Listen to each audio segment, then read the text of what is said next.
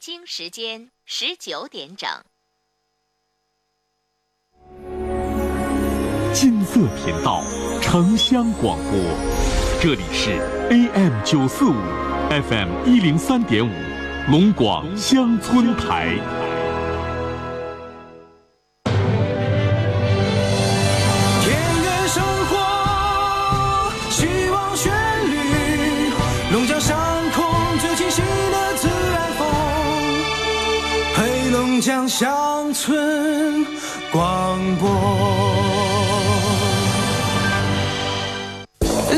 你你看看今年这稻苗，此情此景，我要吟诗一首：甘籽儿文化是个宝，免浸免催根系好，苗齐苗壮病害少，培育壮秧少烦恼。知道我说的是啥不？雷锋甘子文化剂吗？对，就是雷锋甘籽儿文化剂，水稻不用浸种，不用催芽，老省事儿了啊！雷锋甘籽儿文化是个宝。啊，行行行了，呃种水稻的都知道了。我想说的是，锄禾日当午，雷锋真靠谱。阿里农荣誉出品。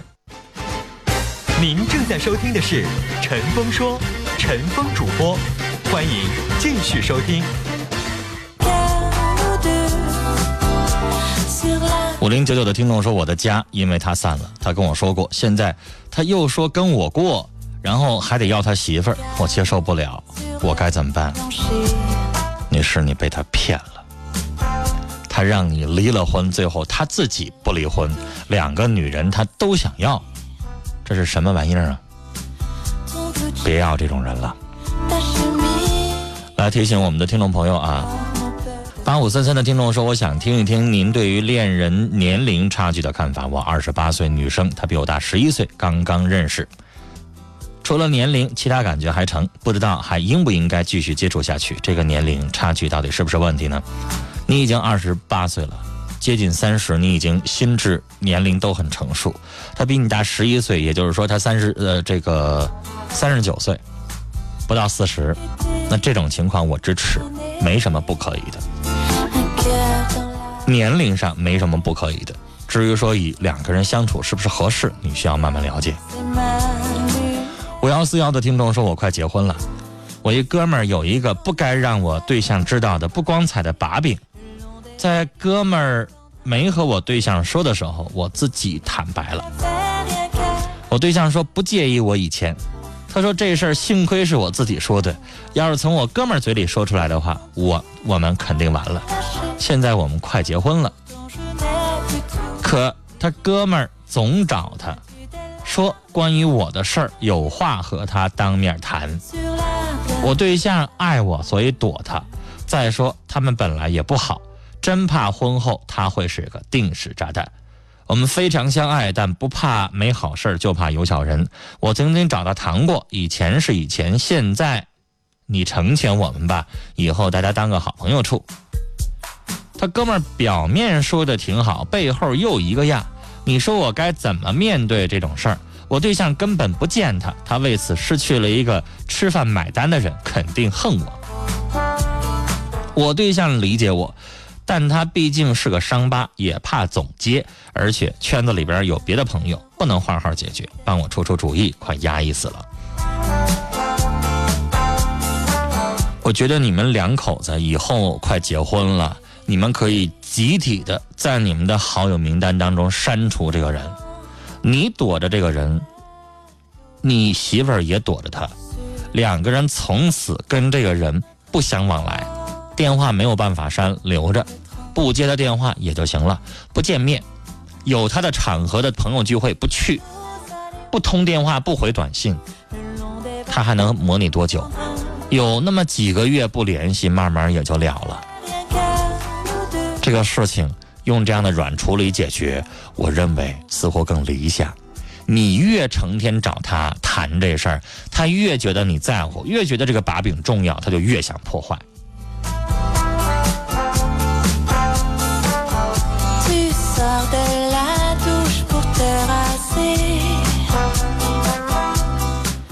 幺幺的听众在问这么个问题：说通过您的节目想给对方发短信问候一下，对方没有收音机，对方能看到吗？我们是广播节目，我们不是电视节目，目前为止您看不到。我为什么用那样的语气说？多新鲜呢！广播要能看着，那不就成电视了吗？我们目前没有视频直播，目前只有声音的直播，所以您只能听到声音啊。想看到用网络视频直播的方式倒是能实现，但是目前我们的节目还没有开通啊。七八六四的听众说：“您不希望孩子听节目，我九岁的儿子也在喜欢听您的节目。其实我是好意，因为觉得八九岁的孩子听我的节目是不是太早点儿？我八九岁的时候我也不听这节目，是吧？还没长大呢，还没青春期呢，就已经提前的就婚姻锅碗瓢盆了，这以后咋活呀？”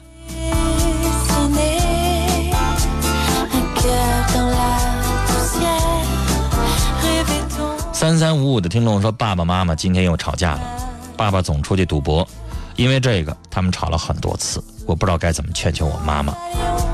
我很讨厌他整天整天的吵，又不想他们分开，怎么办呢？”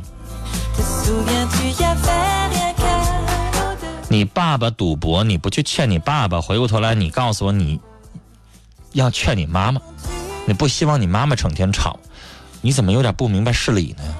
谁做错了呀？你妈妈也不想跟他吵，但前提得是你爸别出去赌啊。那赌博不光犯法，他还害这个家庭啊。辛辛苦苦挣来的钱全赌博出去了，能行吗？所以我倒觉得错儿不在你妈妈，在你爸呀。你要让他不赌了，是不是就不吵了？谁愿意成天吵架呀？不伤感情吗？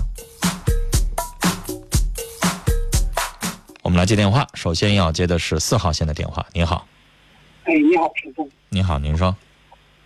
嗯，我吧，现在有一个这个困困惑。嗯。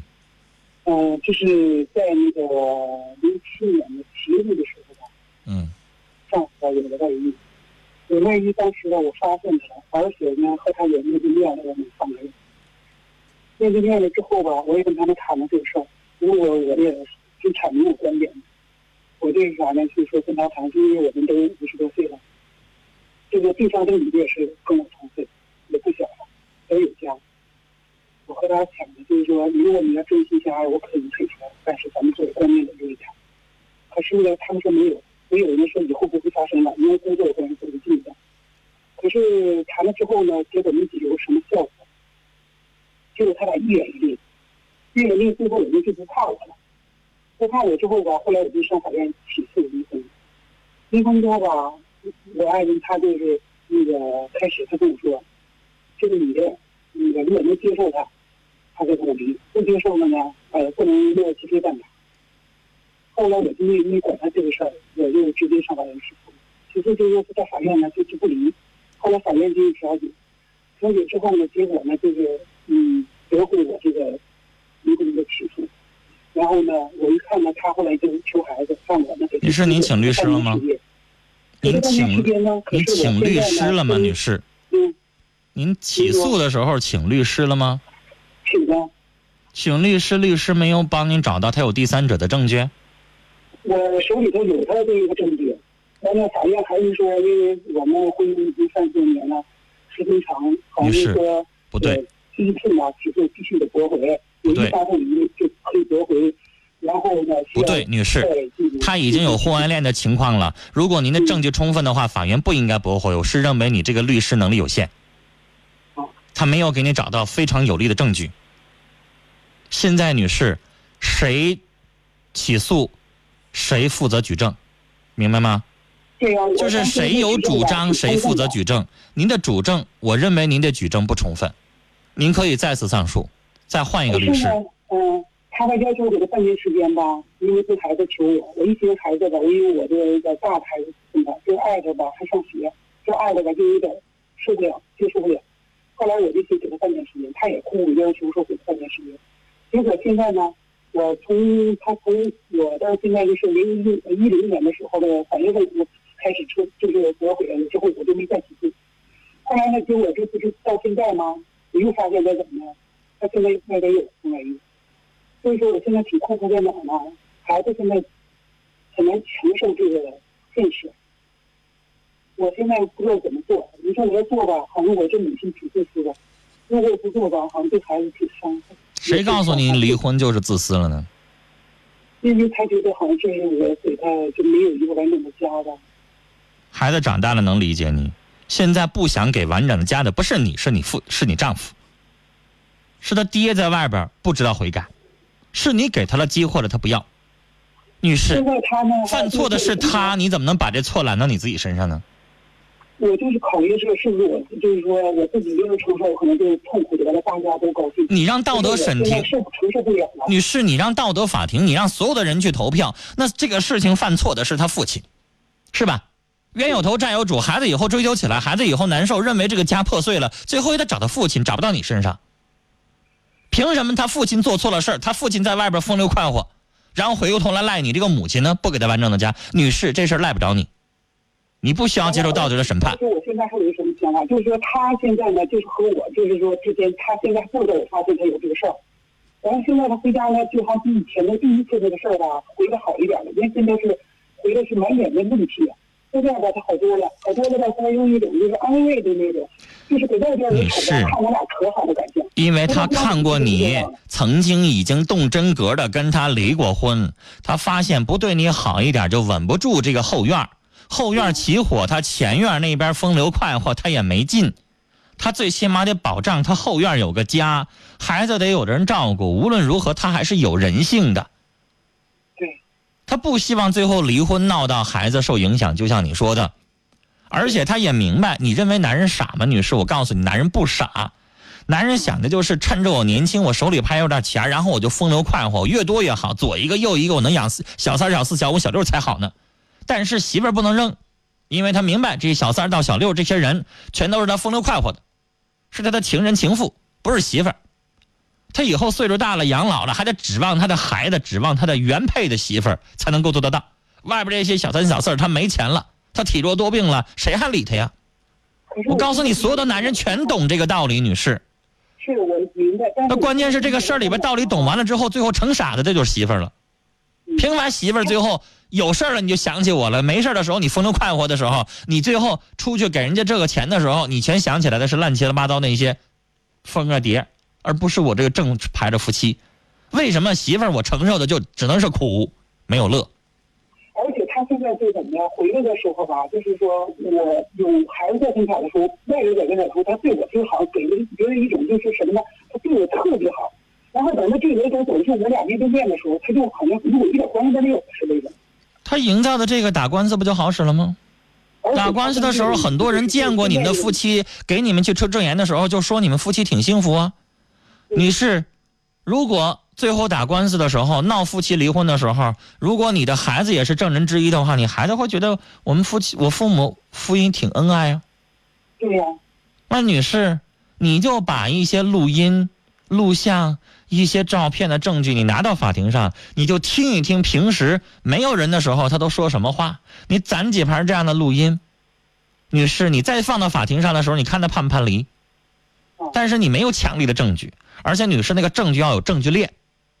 哦、什么叫证据链？举个例子，你光有他跟哪个女人通话记录，只能证明他跟那女的认识，你不能证明说他们两个感情有多深，对吧？是我现在有他俩就是在一起那个过程那个录音。那女士，我说的证据链就是你有录音，你再有照片，你再有通话记录，你再有，假如说哪天啊再有外遇的话，你让他给你写个保证书对，这个有。啊，保证书，保证书的作用不是说保证他以后不找人，保证书是打官司的时候好使，最起码他签字画押，他自己能够承认他有第三者。但那保证书你一定要看他以后的文字啊，有的人就挺懂的，那文字里边不写那些。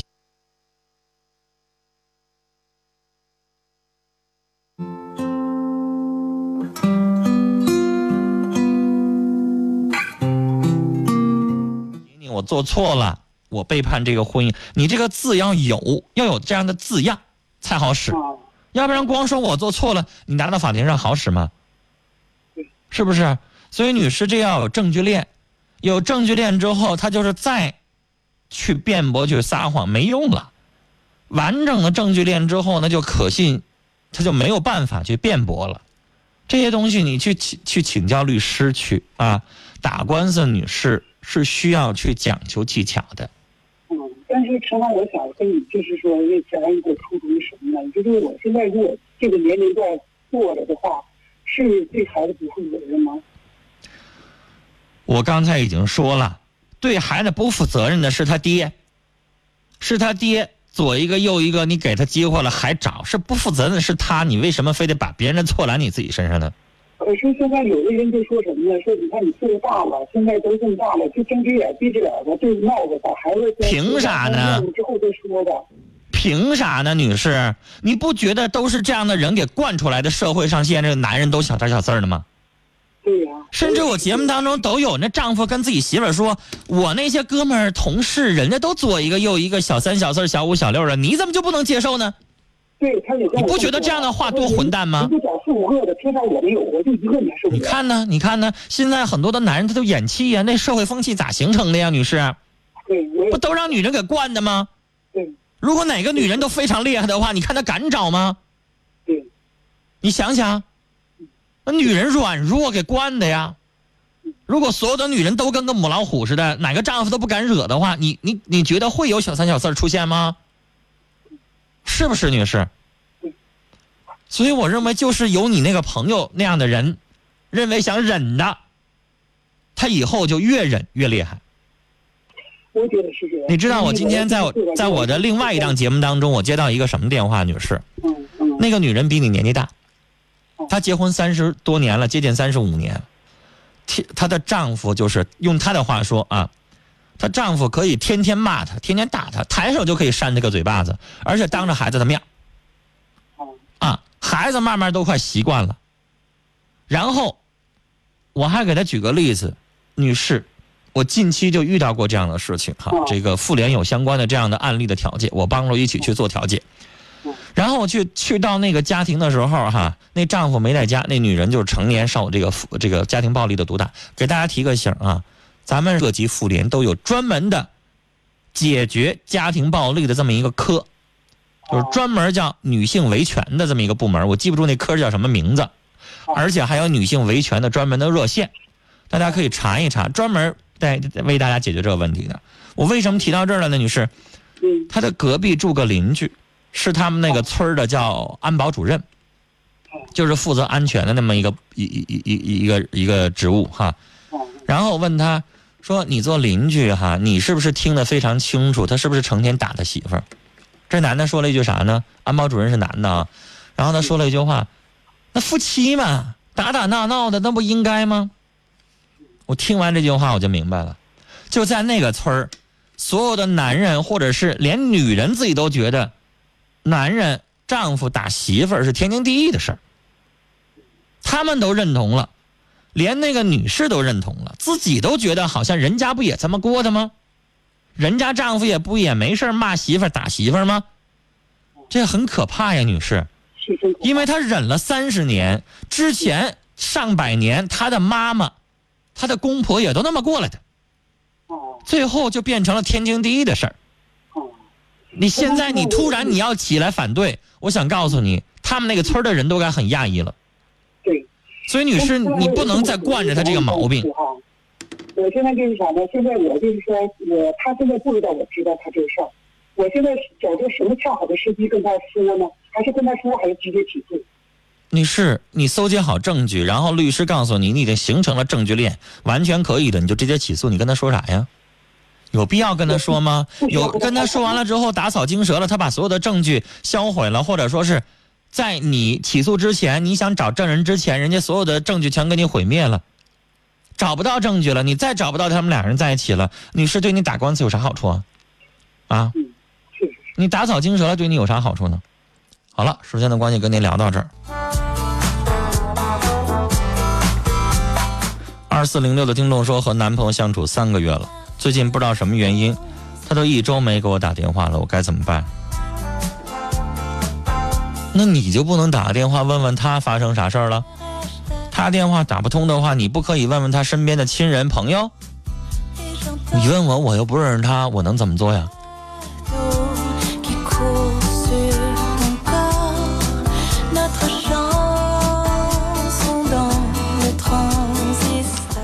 九八四零的听众说：“我是幼师，一直在哥嫂办的幼儿园教学，中间发生挺多矛盾，现在不想干了。可考虑到哥哥和父母的立场，又觉得很为难，该继续干下去吗？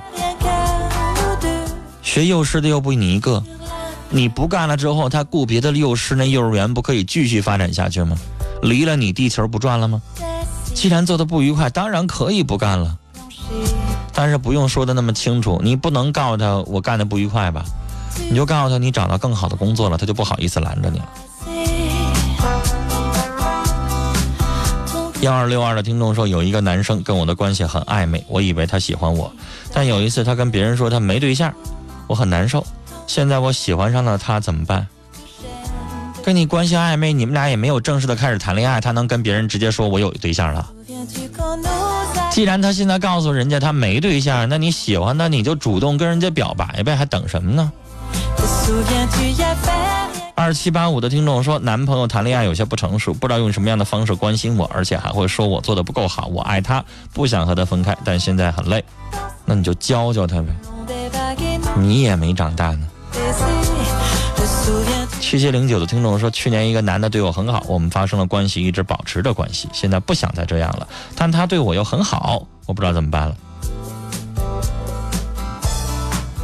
你不想跟他保持情人关系是吧？那你爱不爱他呀？你是完全肉体关系，还是你们有爱情啊？那有爱情就继续处呗。那要纯肉体关系，你还等什么呢？六六三九的听众说，我和我叔叔打架了，原因是他打我妈妈，我都忍受他好几年了，他现在又想和我说话了，可我知道他的为人不好，咋办呢？你有权利不搭理他。连着几条几短信，我觉得都挺有意思哈，而且我都能够三言两语的就回答完。六七七四的听众发了这么个感慨说：“唉。”人生啊难，女朋友跟别人跑了，工作丢了，出门让车给刮了，老妈还让我带女朋友回家，难呐，怎么办呢？那你只能实话告诉老妈，女朋友分了，再找呗。好了，时间的关系，今天的节目到这里就结束了。感谢您的收听，明晚的同一时间，欢迎您继续来收听节目。陈峰祝您晚安，再会。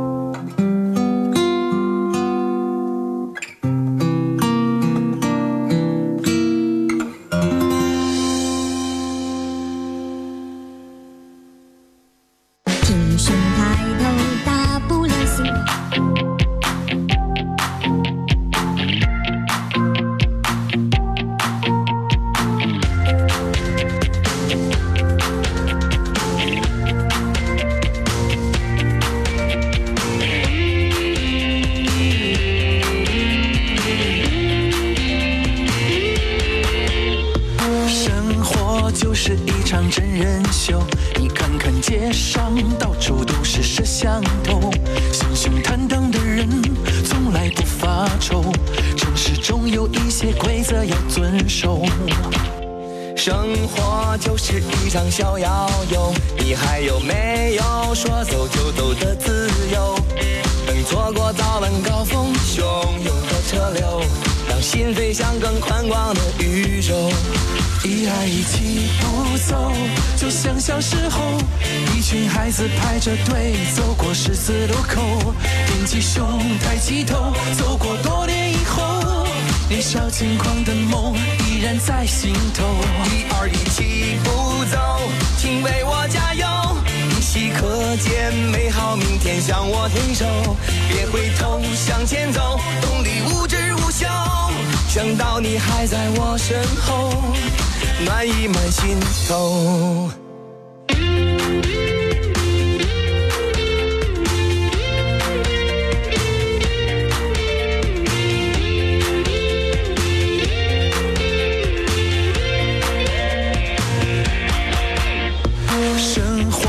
就是一场真人秀，你看看街上到处都是摄像头，信誓旦旦的人从来不发愁，城市中有一些规则要遵守。生活是一场小摇游，你还有没有说走就走的自由？等错过早晚高峰汹涌的车流，让心飞向更宽广的宇宙。一二一起步走，就像小时候，一群孩子排着队走过十字路口，挺起胸，抬起头，走过多年以后，年少轻狂的梦依然在心头。一二一起步走，请为我加油，依稀可见美好明天向我挥手，别回头，向前走，动力无止无休。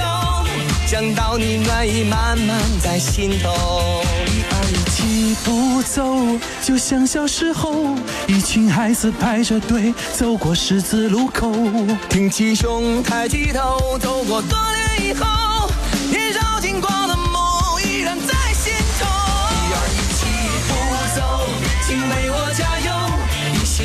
见美好明天向我挥手，